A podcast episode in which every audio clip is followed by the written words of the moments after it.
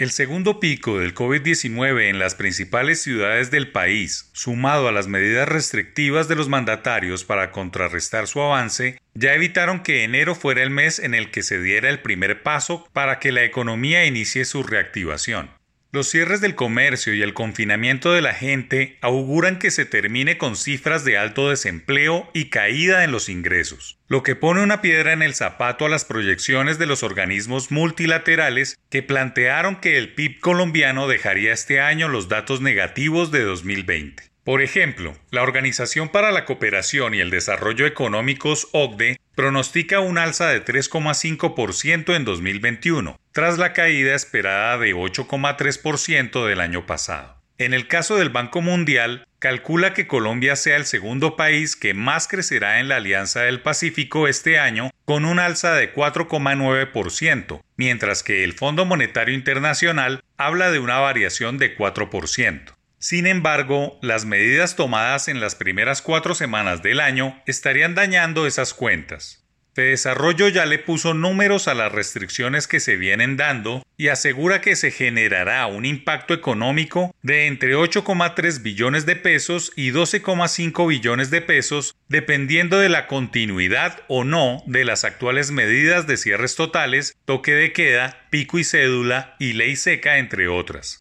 En el escenario más optimista, el Centro de Pensamiento calculó que la economía nacional operará a 90,2% de toda su capacidad y el menor costo, 8,3 billones de pesos, se dará si, de manera inmediata, en febrero, la actividad económica retoma la operación que registró en diciembre de 2020, cuando casi 100% de los sectores operaban. No obstante, si el retorno a la nueva normalidad es de forma gradual hasta marzo, el impacto sería de hasta 12,5 billones de pesos.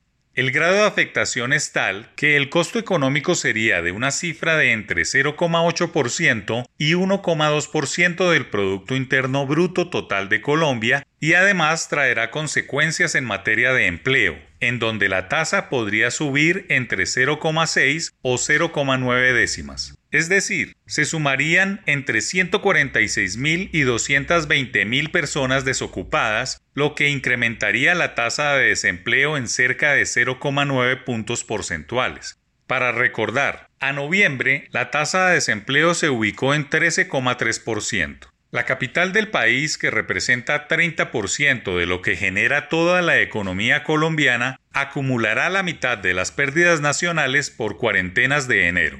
Según Fedesarrollo, el costo promedio oscila entre 4,1 billones de pesos y 6,1 billones de pesos, teniendo en cuenta que la capital es la de menor operación en su actividad, 81,2%. A esta le sigue Antioquia, 15,9%, con entre 1,3 billones de pesos y 2 billones de pesos en pérdidas. Valle del Cauca con hasta 1,4 billones de pesos. Santander con hasta 600 mil millones de pesos y Cundinamarca con hasta 500 mil millones de pesos. Si bien el virus no se ha ido y las medidas para contenerlo deben estar entre las prioridades, 2021 no se puede convertir en una reedición de lo que fue el año pasado.